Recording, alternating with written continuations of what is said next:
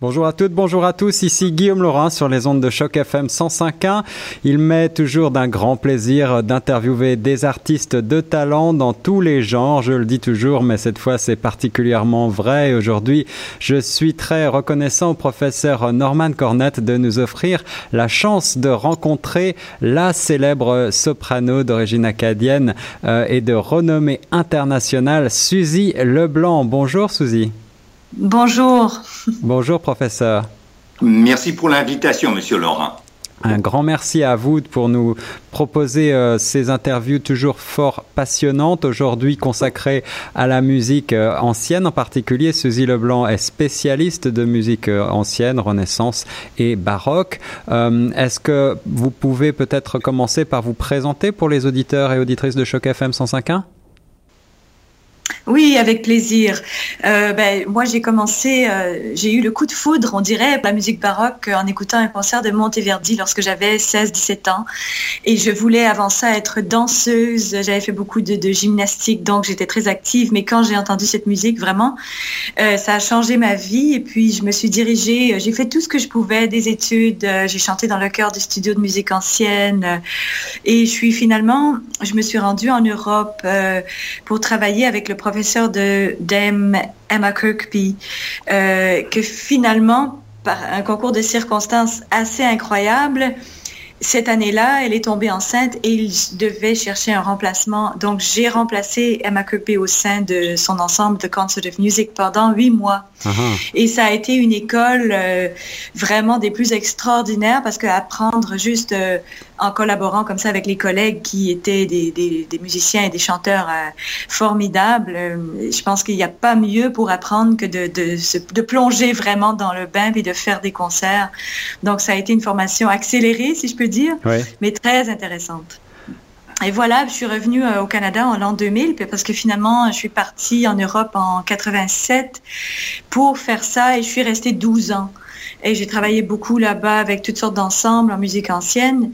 Et donc, en l'an 2000, je suis revenue pour faire le couronnement de Popée avec Yannick Nézet-Séguin à l'Opéra de Montréal. Et à partir de ce moment-là, euh, la vie a fait que j'ai eu beaucoup d'offres euh, en Amérique du Nord et que j'ai décidé de revenir ici et d'avoir l'occasion de pas seulement performer en Amérique du Nord un peu plus, mais ici, je pouvais, par exemple, demander des subventions euh, pour faire mes propres projets. Et c'est ce que je fais maintenant. Alors vous êtes spécialiste dans les répertoires des 17e et 18e siècles, je crois. Est-ce que vous pouvez nous parler un petit peu plus de cette musique que vous affectionnez particulièrement et dans laquelle vous excellez, et puis nous parler également euh, eh bien, de votre compagnie? Oui, bien sûr. En fait, cette musique-là me, touche profondément, mais je crois qu'il y a une raison en particulier.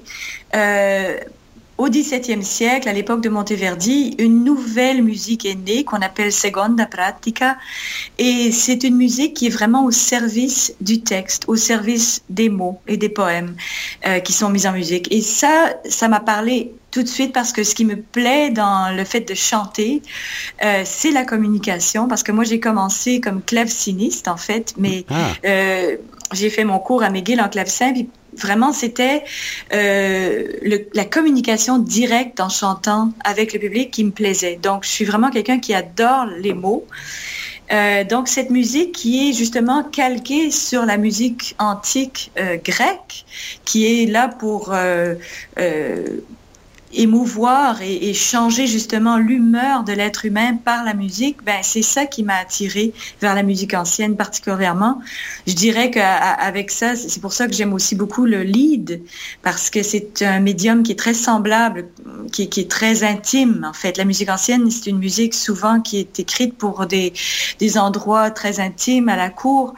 Alors la communication et euh, peindre un texte en musique, c'est ce qui me plaît particulièrement.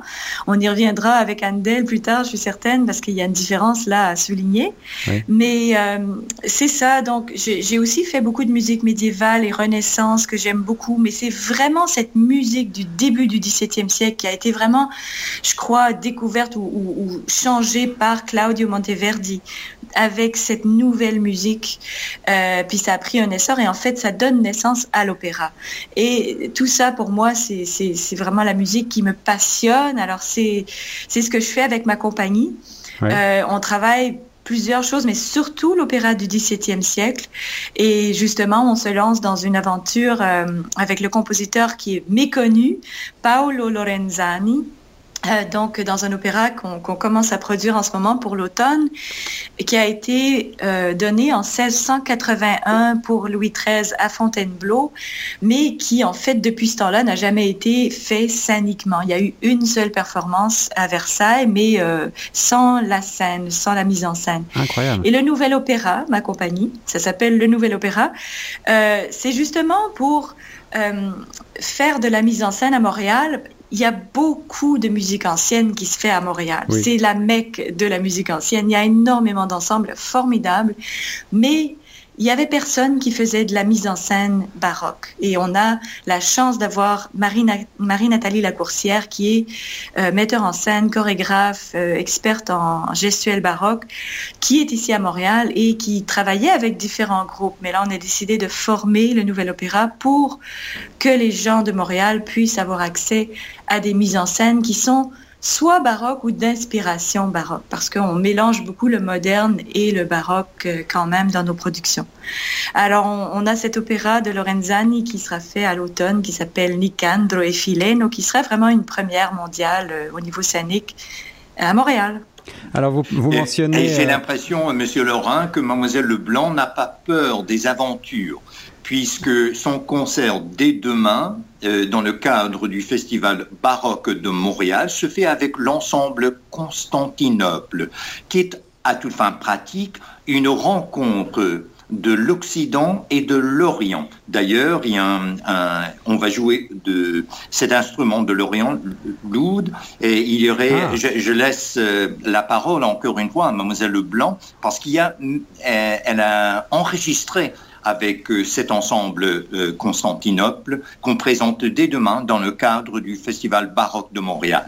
Alors tout d'abord, est-ce que vous pouvez nous préciser là pour l'ensemble Constantinople et on vous mentionnez cet instrument qu'est l'oud, euh, je vois très bien de quoi il s'agit, mais je me demande est-ce qu'on est dans, on se situe temporellement dans les mêmes époques historiquement? Est-ce qu'on est aussi à, à l'orée des 17e, 18e siècles? Oui, tout à fait, parce que le concert met en vedette euh, des compositeurs comme Monteverdi et Barbara Strozzi et Merula et aussi euh, Kapsberger pour les instruments, Stefano Landi. Et on termine avec euh, une chose assez particulière pour ces instruments-là, un concerto de Vivaldi, concerto pour deux mandolines, mais joué sur le setar, qui est un instrument perse, ah euh, qui Tabassian, qui vient d'Iran, joue du setar, S-E-T-A-R. Et on a aussi le canon, qui est un instrument turc.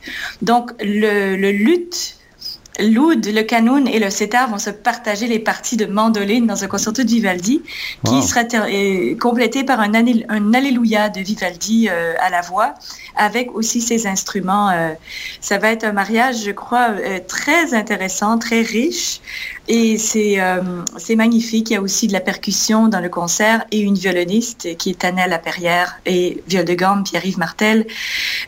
c'est très très intéressant de de trouver comment euh, cette musique, parce que la musique de Monteverdi du XVIIe siècle aussi, il y a un aspect très improvisé. Et ah Constantinople est un, ensemble qui fait beaucoup, beaucoup d'improvisation. Donc, le mariage est parfait. Alors, si je comprends bien, il s'agit véritablement d'une relecture de l'œuvre de Monteverdi et d'un métissage entre l'Orient et l'Occident. Tout à fait. Et moi, j'appellerais ça une hybridité musicale. Mais rappelons à l'auditoire de Choc FM que la Renaissance est justement le résultat des, des voyages, des rencontres des, Occidentaux en Chine, en Inde, euh, dans le, monde arabe, islamique, et donc qui a fait venir toutes ces sonorités qu'on a intégrées dans le, la musique euh, qui, qui, justement euh, explique pourquoi j'appelle ça une hybridité musicale. Vous avez raison de le souligner. C'est d'ailleurs le, nom de Constantinople. Ils ont choisi ce nom justement parce que Constantinople était un lieu de rencontre entre euh, justement ces, arts. Alors, euh, tout à fait. Et Madame Leblanc, vous allez vous-même, euh, en, tant que soprano, j'imagine, chanter pour, avec cet ensemble? Oui, oui, tout à fait. Euh, il y a des pièces vocales justement de Barbara Strozzi, magnifique compositeur euh, du XVIIe siècle. Et euh, comme je disais, Monteverdi aussi ont fait une, une pièce du XVe siècle, enfin début XVIe, Ostinato vo seguire, donc une frottola. Et donc on se promène comme ça entre, je dirais, le début XVIe et le XVIIIe siècle. Alors tout à l'heure, vous mentionniez euh, Montréal comme mec de la musique classique et c'est vrai que Montréal déborde de concerts, euh, il y a une sorte d'effervescence comme ça et j'aimerais bien comprendre moi euh, comment ça se fait, comment vous expliquez que Montréal soit devenu finalement aujourd'hui un centre incontournable de la musique classique, de la musique baroque en particulier. Oui, vraiment. Euh, c'est une question très intéressante et on se la pose nous-mêmes. Mais euh, effectivement, je ne sais pas, depuis plusieurs années, il y a beaucoup, beaucoup d'étrangers, de, gens qui viennent des États-Unis, de l'Europe, qui déménagent à Montréal pour se perfectionner en musique baroque. Il y a plus d'ensemble de musique baroque par euh, capita, on dira, qu'à d'autres endroits. C'est ça. Et euh, il y a, je sais pas, je pense qu'une partie de la raison doit être aussi euh, l'enseignement qu'on peut y trouver dans les universités. On a quand même plusieurs universités à Montréal, il y en a quatre, où il y en a certaines qui, qui ont des programmes en musique ancienne ou en musique baroque qui sont très forts. Il y a également, je pense, il faut le dire, le studio de musique ancienne qui existe depuis déjà 30 ans à Montréal et qui fait un travail formidable euh, de, faire découvrir ce répertoire-là depuis maintenant très longtemps. Euh, maintenant, il y, a il y, a le Festival Morel Baroque aussi, euh, l'ensemble Caprice, l'ensemble Marion, qui sont là aussi depuis très longtemps. Donc, il y a des gens qui ont travaillé depuis fort nombreuses années pour créer cet engouement pour la musique baroque. Et la jeune génération euh, est vraiment très très c'est prolifique. Et puis il y a plein de nouveaux groupes. Donc euh, mais pour vous expliquer le pourquoi à part le fait qu'il y a certaines personnes qui vivent ici qui ont quelque chose à redonner et euh, qui, qui, enseignent cette musique là il y a peut-être aussi une, une liberté puis aussi un désir de culture à Montréal qui fait qu'on peut tous coexister. Oui. Et, je mentionne, euh, surtout euh, puisqu'on parle de, Choc FM, euh, radio francophone, et ça je le dis en tant qu'Américain, ancien de l'Université de Californie à Berkeley, à San Francisco, dans, cette, le regard porte toujours vers l'ouest pour ne pas dire vers l'Orient, vers le Pacifique, alors qu'à Montréal, à cause de la langue française, de la culture francophone, le regard se porte toujours vers l'Europe. Vers l'Europe, vers l'Europe. Je comprends ce que vous voulez dire. Alors moi, ce, que, ce que la, prochaine question euh, qui m'intéresse, ça serait de savoir si on va pouvoir euh, retrouver peut-être des enregistrements de cet ensemble Constantinople, de ce métissage assez inédit et qui euh, met l'eau à la bouche et qui donne envie de découvrir une relecture de Monteverdi avec avec ses instruments tout à fait peu communs, le setar, le canon que vous avez cité et bien d'autres encore. Oui, en fait, le programme de demain euh, est un programme qu'on a enregistré sur euh, l'étiquette Analecta. Donc, il est là, ça s'appelle Métamorphosie. Donc, c'est bien, les métamorphoses. Et euh, aussi, je, guide l'argent, le, site web de l'ensemble Constantinople, c'est www.constantinople.ca. Ils ont une discographie très intéressante parce qu'ils font des, des, métissages comme ça avec toutes sortes de musiques, euh, avec des gens en Europe, euh, en Grèce, en Iran. Alors c'est vraiment très riche comme discographie. Alors j'invite les gens à, à aller voir sur leur site toutes les choses, tous les programmes qu'ils offrent. Absolument. Et je crois qu'il y a quelque chose aussi à, dire, c'est ironique même, dans un monde postmoderne, un monde du World Wide Web, de la toile, oui. en quelque sorte, on boucle la boucle. Parce que là, toute cette technologie nous permet d'effectuer cette synthèse de l'Occident et de l'Orient et de mettre en valeur des sonorités, euh, des points de repère en musique qui, autrefois, on, était presque confiné à, la musique occidentale, pour ne pas dire la musique classique est encore. Alors que là, grâce à tous ces développements, on ouvre tout grand les horizons de la musique. Et je crois qu'il y a autre chose dans votre question qui est très important, Monsieur Laurent. Le Canada, c'est un pays d'immigrants. Or, tous ces immigrants apportent leur musique, apportent leur culture et ils contribuent à ce discours, mais florissant de la musique qu'on a ici à Montréal, au Canada. Alors vous, professeur euh, Cornette, euh, je crois qu'au-delà de votre euh, philosophie dialogique, de votre enseignement, de votre pédagogie, vous utilisez la musique et vous parlez beaucoup de musique, qu'elle soit classique ou non d'ailleurs. Comment est-ce qu'une artiste comme Suzy Leblanc vous touche-t-elle particulièrement? Mais oui, parce qu'elle m'a lancé un défi. je, on, on a fait un atelier dialogique ensemble, ça fait déjà 12, 13 ans, ça fait longtemps. Or, euh, mon approche dialogique à la musique est devenue maintenant un champ de recherche, même de publication, y compris des thèses de doctorales. Mais ce qui m'avait frappé dans, dans nos échanges par courriel, c'est que toujours je mène des expériences dans la réception de la musique. Comment est-ce que l'auditoire, comment est-ce que monsieur et madame, tout le monde reçoit la musique, qu'elle soit ancienne, qu'elle soit baroque, qu'elle soit classique ou le jazz Eh bien, là, on, je lui ai suggéré justement euh, quelques extraits qu'on va écouter à la fin de cette entrevue d'Andel. Oui. Eh bien, pour la première fois, quelqu'un oser critiquer Andel. Et, pourquoi est-ce que ça m'a tellement frappé? C'est que, rappelons qu'Andel est, est, né en 1685, donc l'apogée de l'Empire français. Euh, grâce, au, euh, Louis, euh, grâce à Louis le Grand. Mais Andel meurt en 1759. Pourquoi est-ce que je souligne cela? Eh bien, parce qu'il meurt, il meurt justement dans cette époque qu'on appelle l'âge des Lumières, 59, mais 1759, c'est d'autant plus intéressant parce que c'est la chute de Québec. C'est donc la fin de la Nouvelle-France. Et malheureusement, ça va sceller le sort du peuple acadien le peuple de Suzy Leblanc. Intéressant. euh, Suzy Leblanc, pensez-vous, euh, quant à vous qui êtes chanteuse et soprano, on, en a parlé, euh, soprano de, renom euh, international qui avait joué un petit peu partout, de Stuttgart à Tokyo, dans différents festivals. pensez-vous que le chant en particulier, la musique classique de manière générale, élève l'âme? Ah oui, parce que si c'était pas le cas, je ferais pas ce métier. euh, justement, je crois que la première des choses, c'est que ça nous transforme, ça transforme l'artiste. Et à partir de cette transformation que l'artiste vit lui-même, on souhaite que ça puisse aussi être un, transformer euh, les gens qui nous écoutent.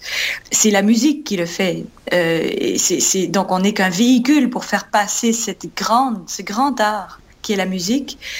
Euh, mais c'est sûr qu'il faut d'abord s'élever pour pouvoir élever les autres, euh, c'est ce que je crois. Donc c'est c'est un, un métier qui est toujours renouvelé à chaque jour parce qu'on communique à chaque jour avec qui on est. Donc il faut toujours être euh, le, le, meilleur véhicule possible. C'est très exigeant et c'est extraordinaire comme cheminement. Mais euh, s'il n'y avait pas de, transformation, je ne crois pas que ce serait très intéressant.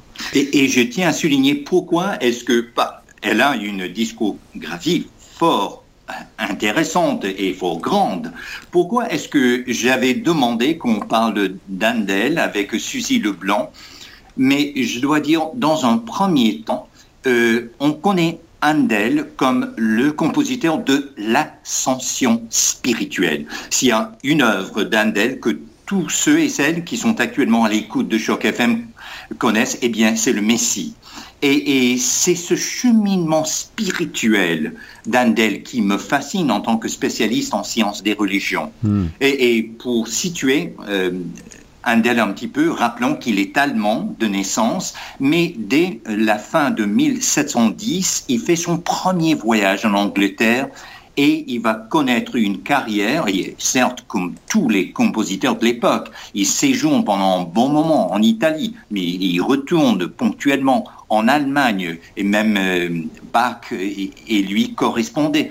Mais il passe le... Euh, c'est vraiment en Angleterre qu'il va faire euh, son renom, et, et d'abord je tiens à souligner aussi, c'est un des rares étrangers qu'on a enterré dans l'abbaye de Westminster. Alors, quelle ironie que cet Allemand, cet étranger, fait partie intégrale de, la culture, de la musique euh, britannique de l'Angleterre. Oui. Et euh, euh, Mademoiselle Leblanc parlait tout à l'heure de, de, l'opéra. Eh bien, les deux extraits qu'on va entendre tout à l'heure sont tirés de deux opéras qui ont fait la marque de Handel.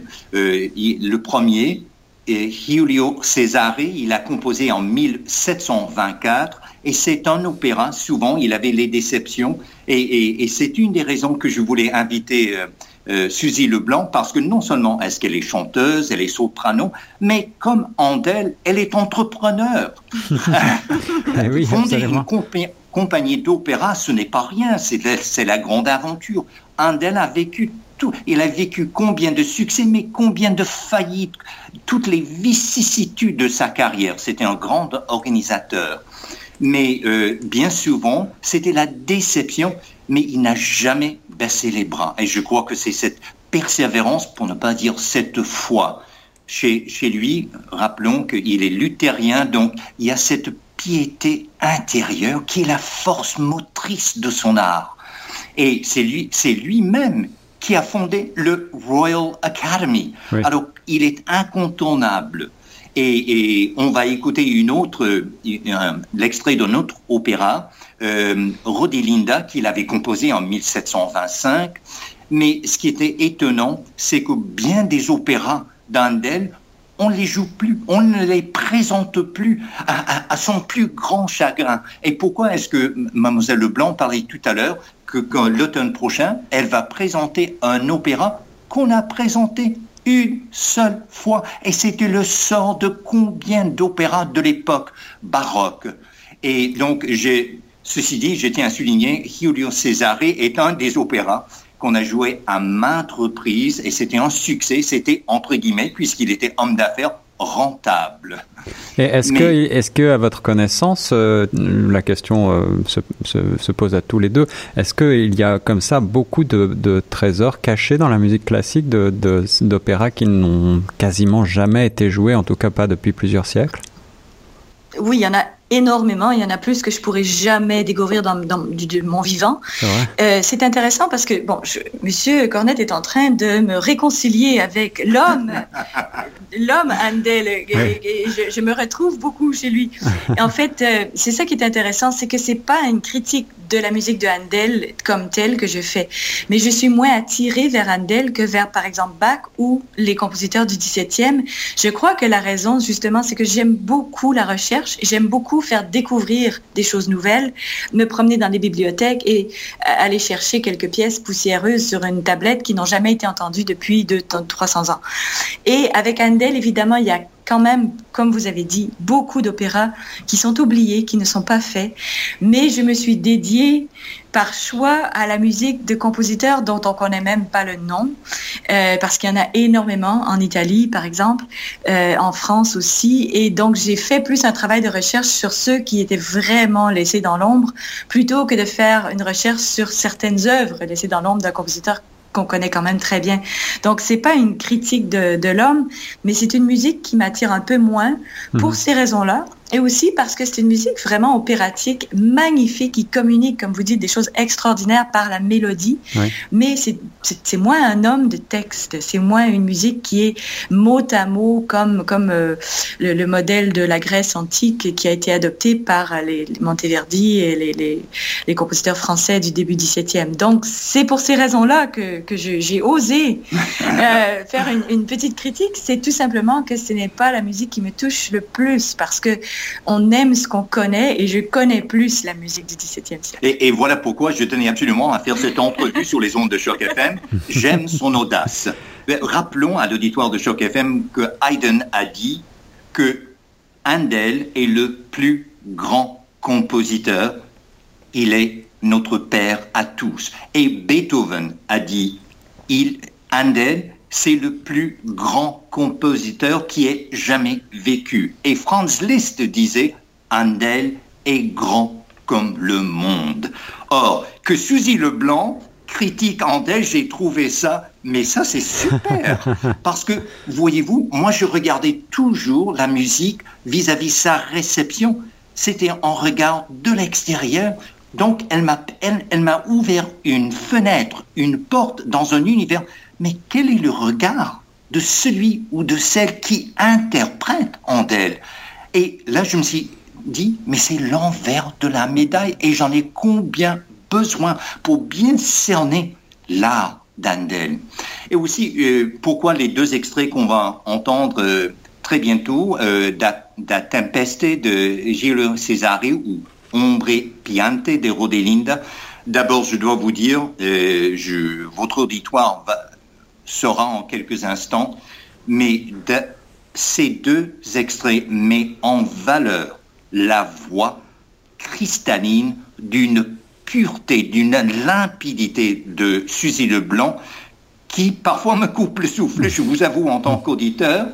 Et puis, deuxièmement, pourquoi ces extraits, pourquoi Handel? Eh bien, il y, a, il y a chez lui cette dramaturgie psychologique.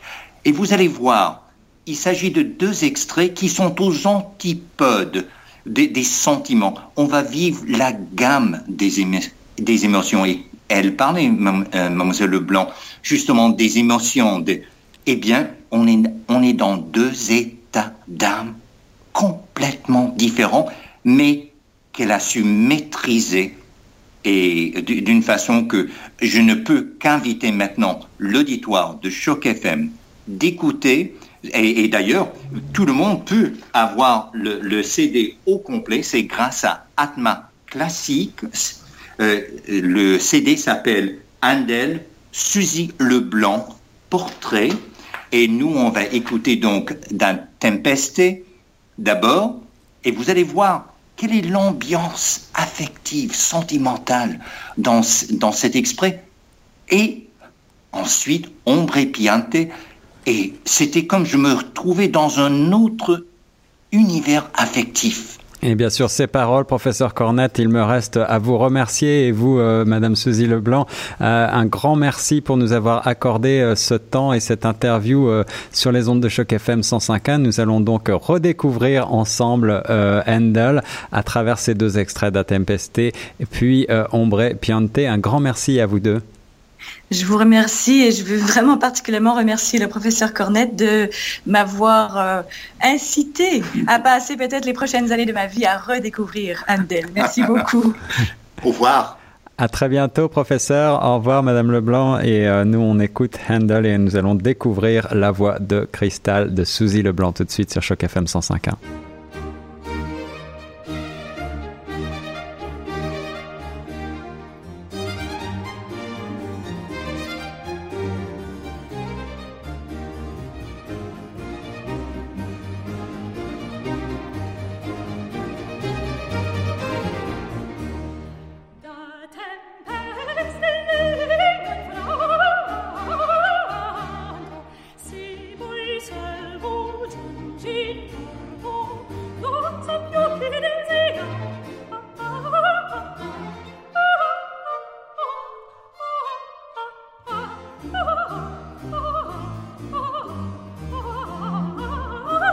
Happy day.